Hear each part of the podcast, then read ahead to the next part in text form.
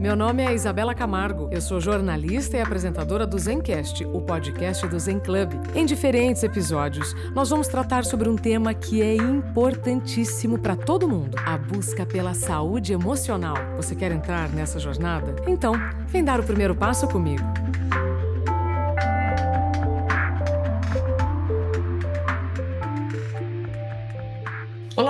Muito bem-vindo ao Zencast, o podcast do Zen Club. Quando será que o sucesso vira burnout? Já parou para pensar nisso?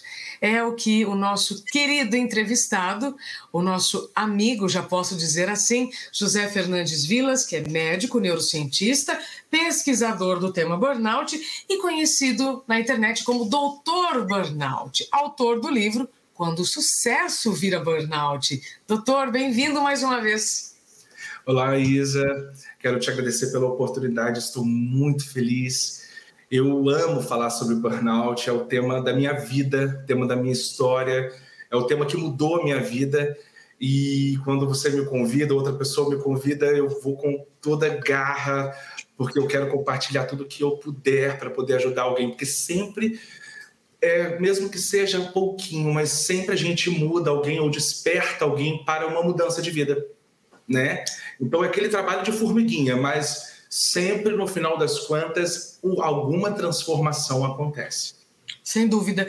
Para você que está nos acompanhando em áudio e vídeo pelo YouTube ou só em áudio pelas plataformas digitais, o Dr. Fernando, Dr. José Fernandes é autor do livro que eu mostrei, né, que está escrito Quando o Sucesso Vira Burnout. E como eu já disse, o doutor é médico neurocientista, mestre em medicina pela Santa Casa de Misericórdia de Belo Horizonte, pós-graduado em neurologia clínica, escritor, como eu já disse, correspondente médico de mídias como o programa Saúde Você na Record News, já escreveu diversos artigos pela Folha de São Paulo e o Dia, e nem por isso, doutor, o burnout ficou longe de você.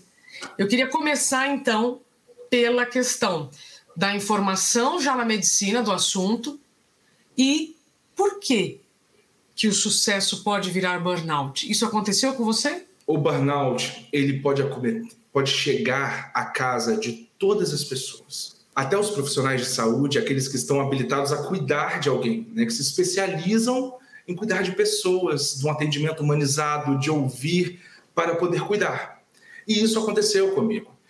Quando o sucesso vira burnout, eu escolhi o nome desse livro porque a Bíblia do burnout ela foi escrita por Herbert Freudenberger, que é Os Altos Custos do Sucesso. E eu tentando entender toda essa coisa e é, porque eu queria fazer uma conexão do sucesso ter essa palavra no meu livro. E aí eu entendi, porque eu estava saindo de um processo de burnout em 2017, que quando eu comecei a pensar no livro, né, pensar nas coisas e até a coisa acontecer mesmo na pandemia, no 2020, né, a coisa que eu falo, a escrita do livro, a terminação, o término do livro, e eu falei assim, cara, tem tudo a ver quando em 2017, quando eu tive o meu segundo burnout, eu estava no topo da minha carreira. Eu estava fazendo exatamente aquilo que eu amo, sou apaixonado, eu sou compulsivo pela minha profissão e eu adoeci fazendo o que eu amo. Como pode? Sabe? Eu cuidando de pessoas, mas de uma maneira desmazelada comigo, entrei em adoecimento. Mas isso tudo tem uma justificativa. É, eu sou diagnosticado com transtorno de déficit de atenção, hiperatividade e impulsividade, que é até ah, nesse mês ficou muito em alta esse tema. Né? Muita gente, é, muitos psiquiatras no Brasil estão falando sobre isso, principalmente a doutora Ana Beatriz Barbosa Silva, que para mim é a maior Sim. referência nesse tema no Brasil, que também é TDAH, assumidamente TDAH, né? E o TDAH ele tem um quê propenso a desenvolver burnout. Porque o TDAH não pela desatenção, mas existem três tipos de TDAH. E um desses três tipos é mais levado à impulsividade e à hiperatividade. E eu estou nessa classificação. Eu sou predominantemente hiperativo e impulsivo. Desde criança, Quando eu quando eu estava na, na, na, escola dominical, meu pai me colocava para fazer escola dominical. É, eu estava com 11 anos dando aula para criança, estava no conjunto de jovens, de adolescentes. Para eu conseguir parar dentro da igreja, ele sempre me colocava várias funções. Era uma forma de conduzir o meu para eu ir à igreja, né? Então sempre fui uma formiguinha ambulante. E quando eu comecei medicina, e aí eu comecei a trabalhar. Na primeira semana de trabalho, eu me recordo que eu estava com tanta fome de trabalhar, de conquistar o meu, assim, os, é, o meu, conquistar o meu dinheiro, conquistar o meu posicionamento, porque quando você vem de uma família que tem é, grana, você entra na profissão de uma maneira diferente de como aconteceu comigo. A minha família, meu pai era vendedor de laranja e pastor de uma igreja no interior do estado do Rio de Janeiro. Então não havia recursos para poder me manter, sabe?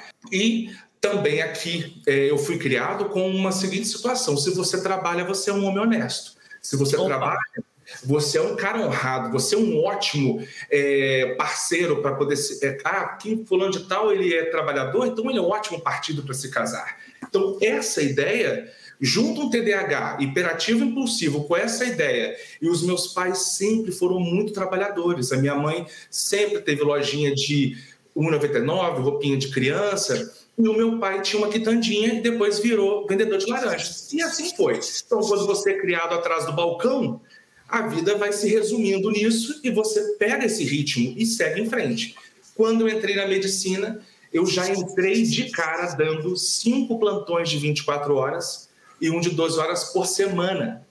Eu entrava no hospital e eu ficava, eu andava em média 5 mil quilômetros por mês. Quando é, eu me recordo que é, na época eu tinha uma caminhonete e essa caminhonete tinha que ir na revisão ou a cada seis meses ou quando completava 10 mil quilômetros. E a cada dois meses eu ia fazer revisão da caminhonete porque eu ficava rodando de cidade em cidade dando plantões. Então eu ia para a cidade tipo duas horas de distância, aí eu, eu, entrava no plantão 8 horas da manhã. No outro dia, 8 horas da manhã, eu tinha que sair daquele plantão para pegar outro plantão. E a média de atendimento nesses lugares era de 100 pessoas por dia. E eu tinha um mundo de sonhos pela frente, né? todas as possibilidades do mundo. Aí eu estava fresquinho para trabalhar, as ideias, os sonhos, as realizações, porque o TDAH também tem isso, porque todo dia ele inventa moda, ele quer um trem diferente e ele quer compartilhar aquilo com o mundo. Só que eu também fui pego pela minha vaidade, porque eu, por ser, não sei, assim, eu, a maioria dos TDAHs hiperativos e impulsivos, eles são muito levados pela vaidade, por essa questão de aparecer, de ser visto, de fazer, de fazer acontecer, sabe? E de, como desde criança eu cantava em grupo de criança na igreja, eu tocava piano na igreja, então sempre fiquei na, no, no destaque. Sempre. Então isso foi cultivado. Então eu entrei para trabalhar, dando o melhor de mim, querendo trabalhar, querendo ser alguém, conquistar o meu nome, porque eu não queria ser chamado, ah, o filho de fulano. Não, eu quero ser um médico tal. Eu me recordo que quando eu percebi que as coisas tinham desgringolado totalmente, eu estava dando um plantão numa cidade, é, era uma segunda-feira, e uma senhora foi lá consultar comigo. Isso, gente, segunda-feira, não estou falando de cinco atendimentos por dia, nem dez atendimentos por dia, não. Eram 100 pessoas no plantão. Então, em 12 horas, eu fazia plantão de 24 horas. Eu tinha semana que eu só ia em casa na segunda-feira, ou na terça-feira, ou na quarta. Isso assim, eu levava uma mala. Não tem aquela mala maior? Eu levava uma mala daquela para poder. Tipo, tipo quando a pessoa sai em turnê. Era mais ou menos assim. E eu chegava no hospital, trabalhava. Enfim, naquele dia, eu estava sozinho no plantão. E chegou uma senhora, eu, eu a consultei, a fila estava quilométrica na frente do pronto-socorro, e só que uma mulher entrou em trabalho de parto. E eu fui lá para ver o que tinha acontecido. E cheguei lá dentro, é, a, fiz toda a verificação para saber se estava entrando em trabalho de parto, se não estava. E nesse momento aconteceu, eu comecei a ouvir uma gritaria lá fora do hospital. Chegando lá, era essa senhora que ela pegou o raio-x que eu tinha solicitado, ela foi consultada por mim, pegou, foi lá fazer o raio-x no hospital, que no pronto-socorro se faz o raio-x na mesma hora, e ela estava batendo com o raio-x na cara, na face da, da recepcionista do hospital. E aí eu dei voz de prisão para ela. Falei, o que está acontecendo aqui? A senhora está presa. Eu não percebi aquilo ali, o cara impulsivo, imperativo, tentando conter a situação, porque estava um furdunço danado. Então, o médico numa cidade de interior, sozinho, dentro de um pronto-socorro, ele é meio que o gestor, porque na hora que aconteceu isso, isso era à noite. Então, é meio que a administração do hospital, ela some nesse período, sabe? E eu estava ali sozinho, então eu tinha que fazer alguma coisa acontecer. Uhum. Outra situação aí, depois, nesse dia, é, ah, não, aí numa outra semana, os pacientes que já me conheciam falaram assim: José, você não tá legal, não, hein, cara? A mulher tava passando mal. Eu falei assim: olha, mas ela tá, pegou, pegou raio-x e bateu na, na face da, da menina da portaria. Eu nem estava conseguindo raciocinar que de quem que deveria surgir o como é que fala? O jogo de cintura da situação era comigo. A responsabilidade era minha tanto quanto médico, tanto como gestor daquele momento, né? Mas eu não tive esse balanço. Esse episódio, então, com a sua paciente, foi a gota que virou copo? Então, é, esse aí foi um dos. Foram dois momentos importantes. Esse foi um, foi um, assim, começou a chamar minha atenção, mas aí teve um outro que aconteceu tipo um mês depois. Eu estava em outra cidade, outro plantão absurdamente cheio, transferência de paciente. E deu, é, chegou um cara em surto psicótico. Eu atendi esse senhor, levei ele para o leito e lá junto com a enfermagem. Então, quando você sai do pronto-socorro e vai botar o cara no leito, você vai. Tem todo um processo de você fazer guia de internação. Então, você não volta na mesma hora. Você espera a enfermagem administrar a medicação, porque tem um cuidado, porque você vai fazer uma medicação pesada para a pessoa sair de um surto, né? Então você tem que ter essa responsabilidade. E aí, de repente, outra vez eu comecei a ouvir outro, gente, um burburinho lá fora de gritaria. Chegando lá, aconteceu de uma senhora tá xingando o médico, a, é, a, a técnica de enfermagem e não sei o que, só que eu não andava de jaleco eu andava com aquela roupinha de centro cirúrgico. E aí eu esperei ela desabafar, eu do lado dela, esperei ela desabafar e falei com ela assim: a senhora pode ser consultada agora? Beleza, consultei essa senhora. Na hora de dar alta para ela, é, só que ela, o marido e a filha estavam juntos. E uhum. eles tinham acabado de sair da Santa Ceia na igreja. E vê-los me xingando e xingando as meninas do plantão, isso era praticamente umas 11 horas da noite.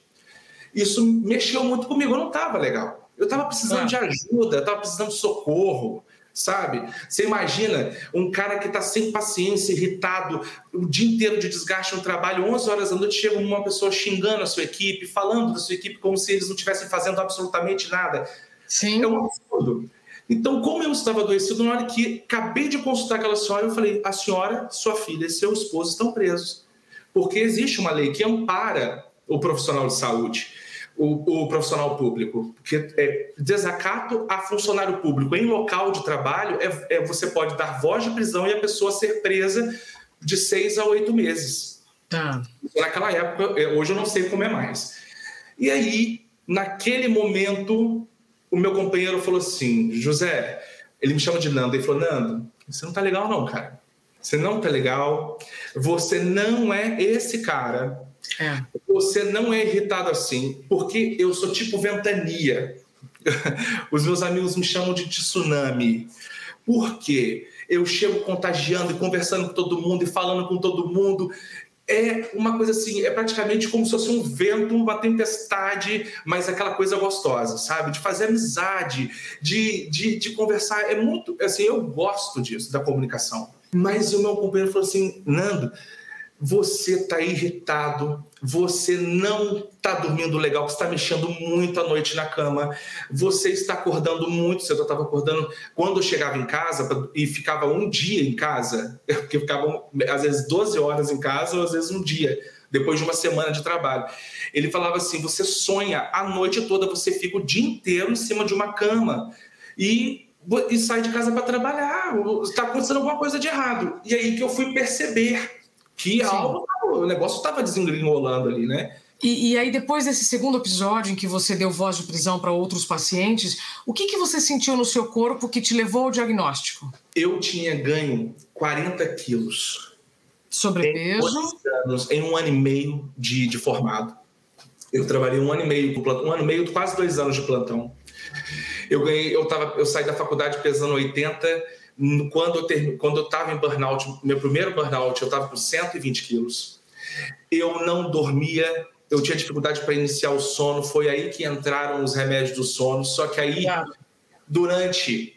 Quando eu estava em casa, eu dormia porque eu tomava o remédio para dormir, mas quando eu estava no hospital, eu ficava igual zumbi durante a madrugada, procurando trabalho para fazer, com medo de chegar uma emergência.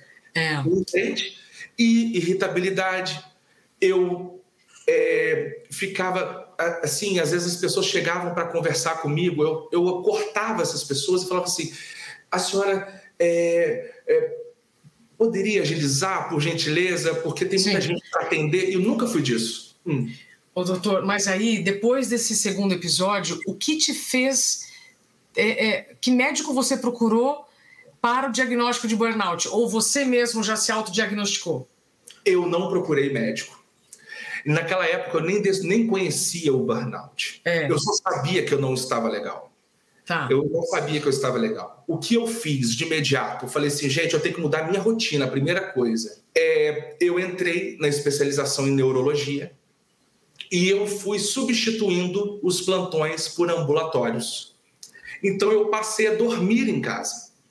Tá. Então, dormindo em casa, eu acordava no outro dia, ia para o trabalho, resolvia os problemas, mesmo trabalhando muito, porque eu saía de casa às seis, voltava às dez.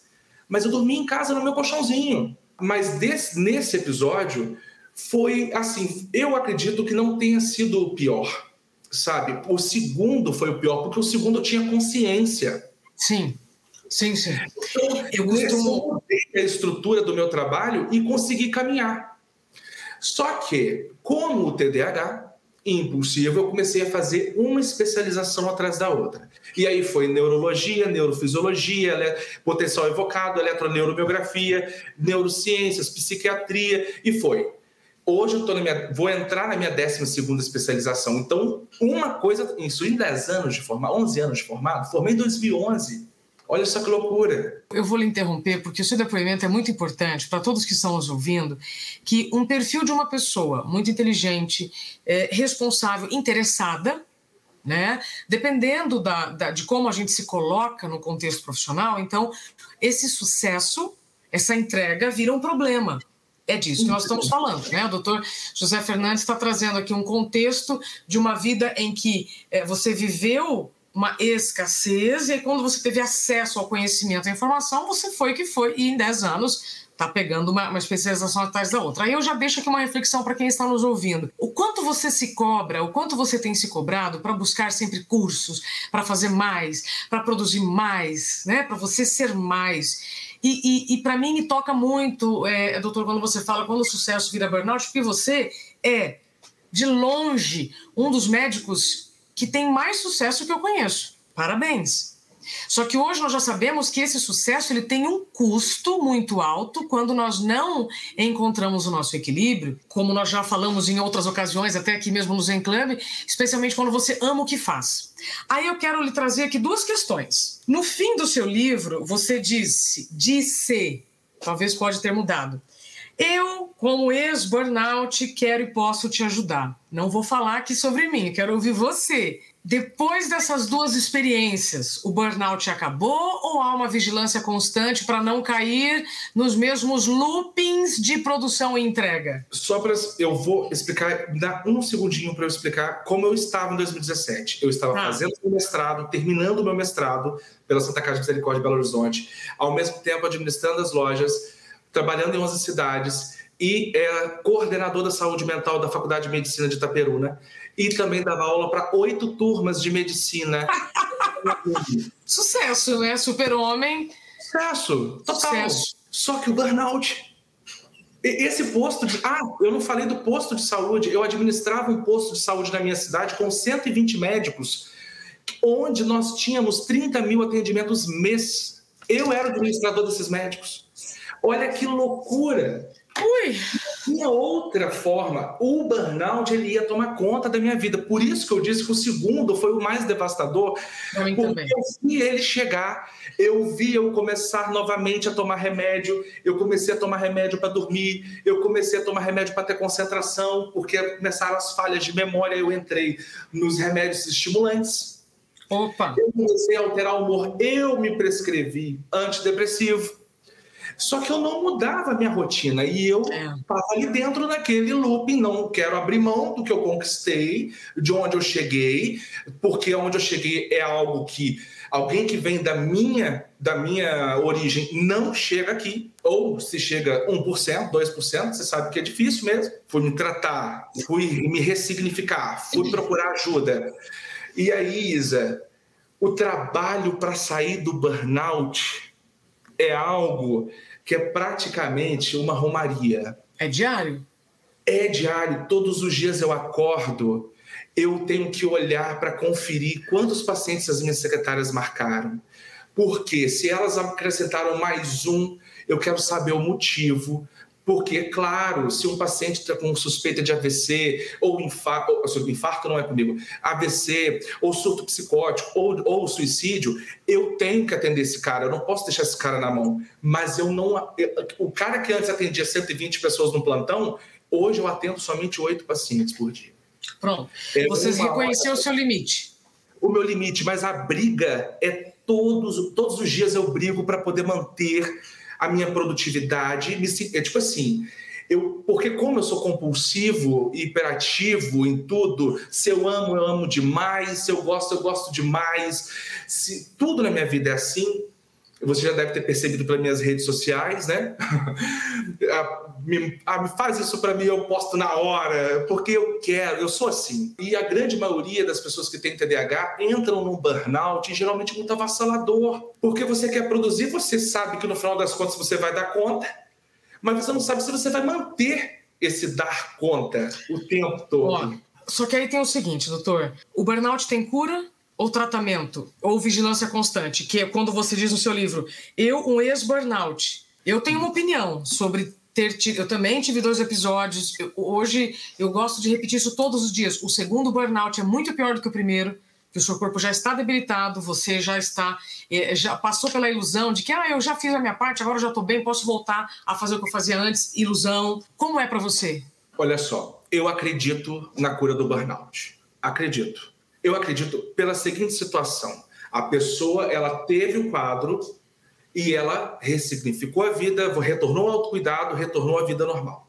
Agora, é a mesma coisa de você pegar e, e emagrecer. Se você não continuar fazendo dieta, então você vai ganhar peso. Mas você não fica irritado. O, o, o, burnout você fica irritado o tempo todo, você tem insônia, você tem o desleixo com a saúde, você está é, é, tá exausto, cansado. Eu não estou exausto e cansado hoje. Eu tenho meses que eu não estou assim. Às vezes eu Sim. fico. Então eu não estou num quadro, porque o quadro de burnout é um quadro contínuo de sintomas. Sim. O Sim. cara está seis meses em baixa produtividade, mas trabalhando como nunca. É. É. Entende?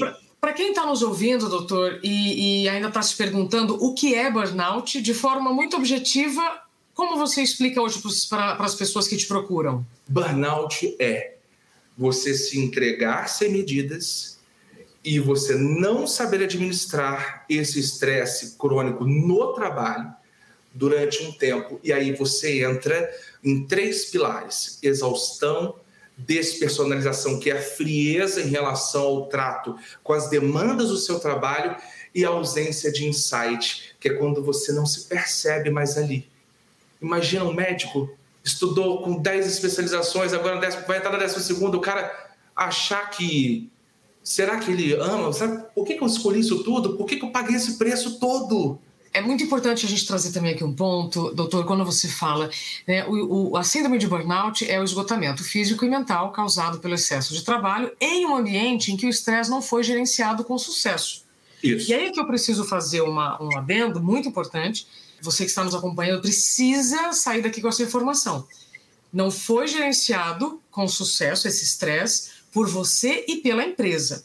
Porque senão, doutor, dá a impressão que só tem burnout quem trabalha muito. Não.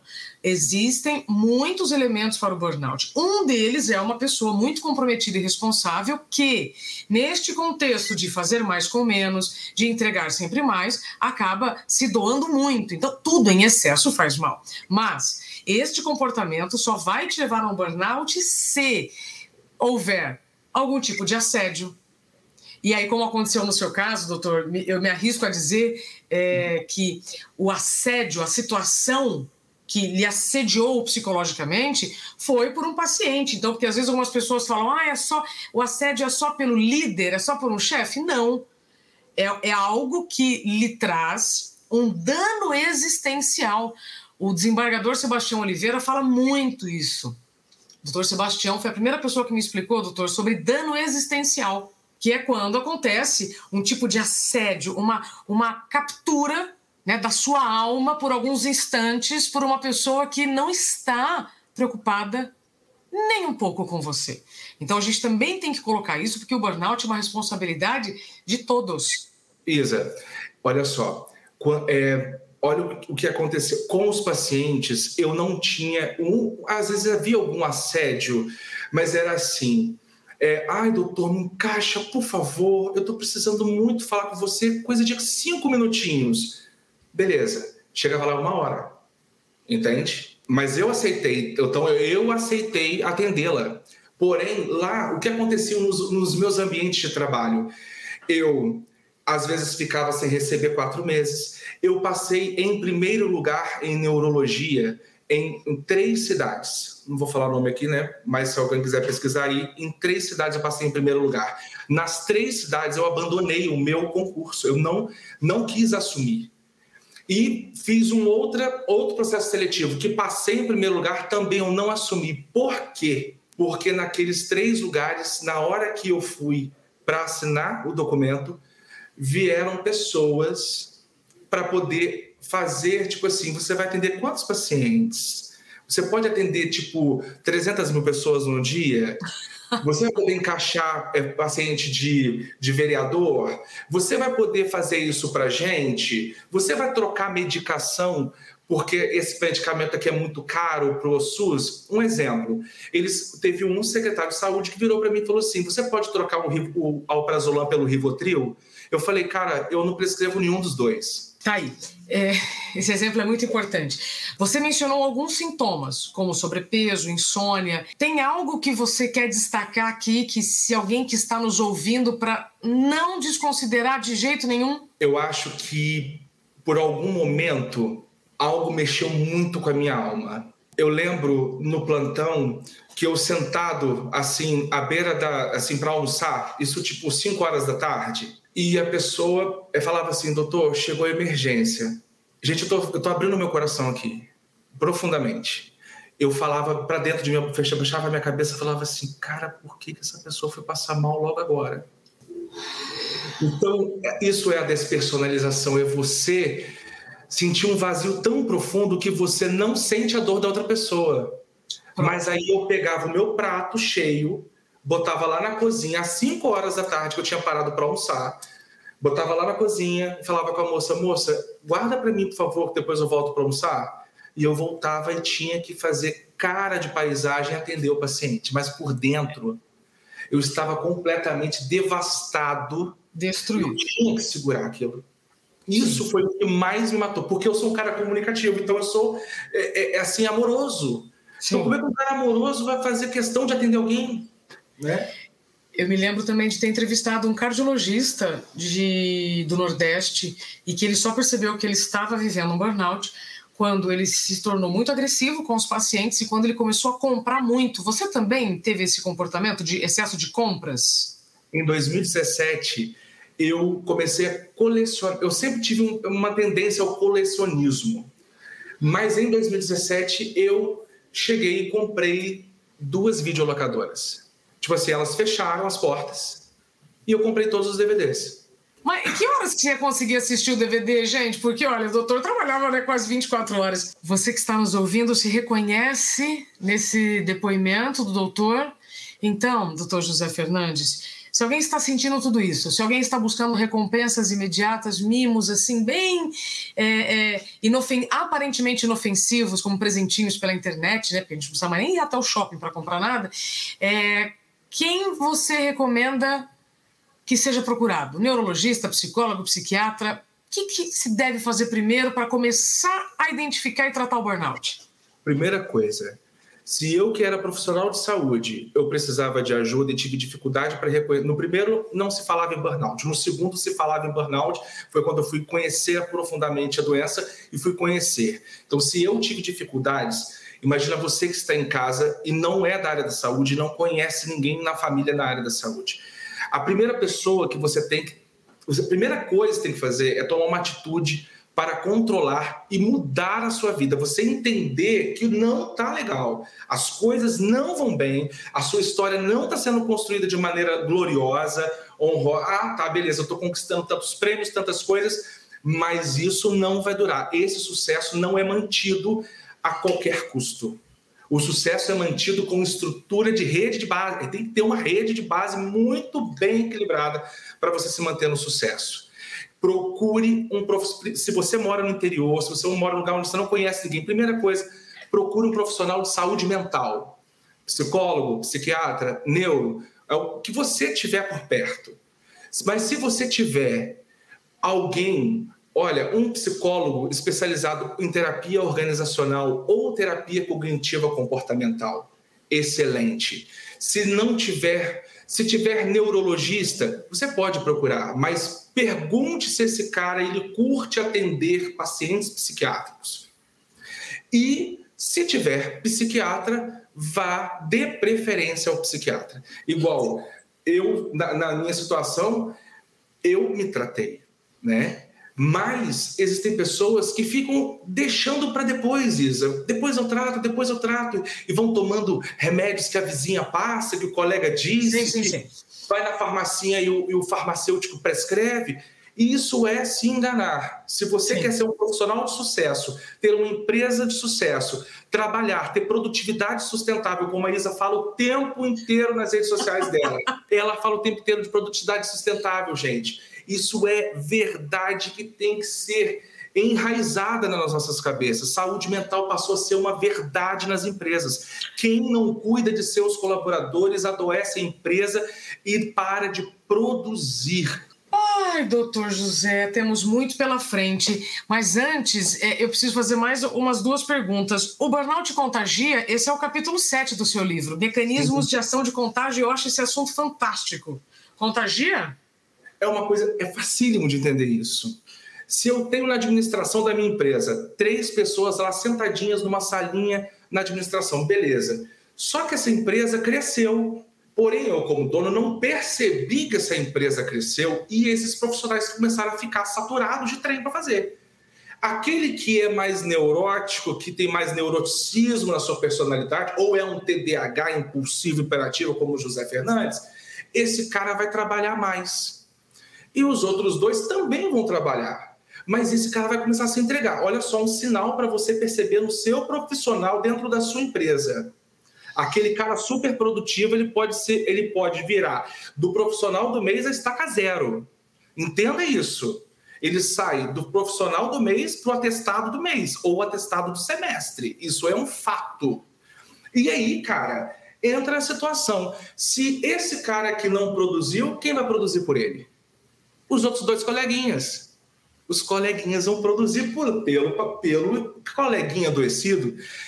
Aí eles, os dois já possuem as suas próprias demandas, porém terão que a, é, é, puxar a demanda do coleguinha que adoeceu. Então, automaticamente, os outros dois coleguinhas sobrecarregam. Um momento ou outro vão começar a entrar no adoecimento, vão começar a entrar em exaustão.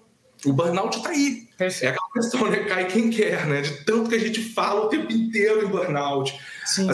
Mas, Isa, você percebe que movimento gostoso é esse de falar de saúde mental? Sim. É, é Sim. É eu fazer parte disso, cara. É sensacional. Eu também. Tenho certeza que eu, você, o Zen Club, todos que estão conectados aqui já perceberam que é, está havendo um movimento para uma mudança de cultura, não só dentro do trabalho, mas dentro das nossas mentes também. Porque essas crenças de que nunca é, ninguém morreu de trabalhar é mentira. No Japão existe até um nome, karoshi, morte súbita pelo excesso de trabalho. Então, é, Estamos aqui justamente para trazer esses assuntos e exemplos, como o do doutor José, para te lembrar que, às vésperas do Setembro Amarelo, quando a gente fala de prevenção ao suicídio, a gente está falando de situações que podem começar assim no ambiente de trabalho, como inofensivas, né, doutor José? E eu tive ideias suicidas. Não sei como foi no seu ápice ali do, do desespero, da, da falta de energia do corpo para dar conta de tudo aquilo, mas precisamos falar sobre burnout também para prevenir o suicídio. Sim, Sim, o mês de setembro está aí, ele não está aí por acaso, gente. Olha só, mês de janeiro é para falar de saúde mental, mês de setembro é para falar de suicídio, mês de maio é saúde do trabalhador. Isso não existe por acaso, ninguém decidiu fazer isso ao além as pessoas estão adoecendo real. Se nós pegarmos as pesquisas antes da pandemia e pós-pandemia, os índices são avassaladores.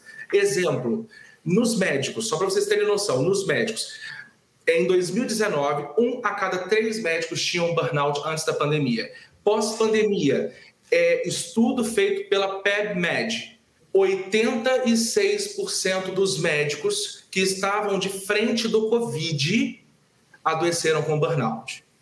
86%.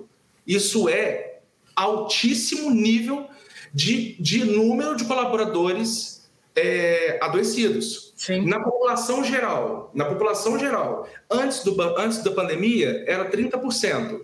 Pós-pandemia, não, seis meses pós-pandemia, a própria Microsoft fez um estudo e comprovou que, o, que 44% dos colaboradores da Microsoft estavam adoecidos com burnout. E o Brasil ficou em primeiro lugar nesse estudo. Uau! Aí você vem um outro estudo feito pós-pandemia. A Caixa Econômica Federal do Rio de Janeiro fez um estudo onde ela avaliou os profissionais de base e os profissionais de alto escalão. Entre os profissionais de base, 98% se sentiam esgotados. 98% esgotados. Isso foi divulgado pelo G1. Isso não é conto da carochinha, foi a própria Caixa Econômica Federal, que publicou no site da Caixa Econômica Federal do Rio de Janeiro. O negócio deu tanto alar, alar tanta, é, me fala, é, deu tanto o, o, que falar, que a, o, própria, o próprio Ministério Público autorizou a contratação de 30 mil profissionais naquela semana para a Caixa Econômica Federal mudar o modo de conduzir as coisas. Então, assim, os números estão aí para provar que, se não investir em saúde mental, o adoecimento é notório. Perfeito. Doutor, eu continuaria aqui e tenho certeza que traríamos muitas questões para reflexão, mas microfone sempre está aberto aqui para você. Quando quiser voltar, está é, tá desconfiando de algo, fez uma conexão ali com algum movimento que está rolando aí no consultório onde você entende, atende, mas eu já entendi que você hoje já sabe como dizer não, mesmo amando sua profissão, você atende seus pacientes, mas também se preserva. Ô Isa, atender é minha vida. Eu, eu, eu, é uma coisa que uma, uma das coisas que Deus me deu de presente foi a capacidade de não levar para casa os problemas dos pacientes. Olha que interessante. Uau. Eu levo para casa o meu a minha exaustão de estar trabalhando. Olha só, isso estou falando lá no burnout, mas estou falando durante esse tempo inteiro, os problemas dos pacientes nunca foram motivos de conversa nas minhas rodas de amigos. Nunca, jamais. Porque eu encaro o meu trabalho como se o meu paciente estivesse vindo me contar uma fofoca. Tipo assim, ah, meu marido me traiu. Ah, me conta mais sobre esse assunto. Ah, eu estou sentindo dor de cabeça. Mas você sente dor de cabeça quantos dias a semana? Entende? Sim eu levo para esse lado. Eu sempre vejo o lado que está para encher do copo. Eu nunca sou pessimista, sempre otimista.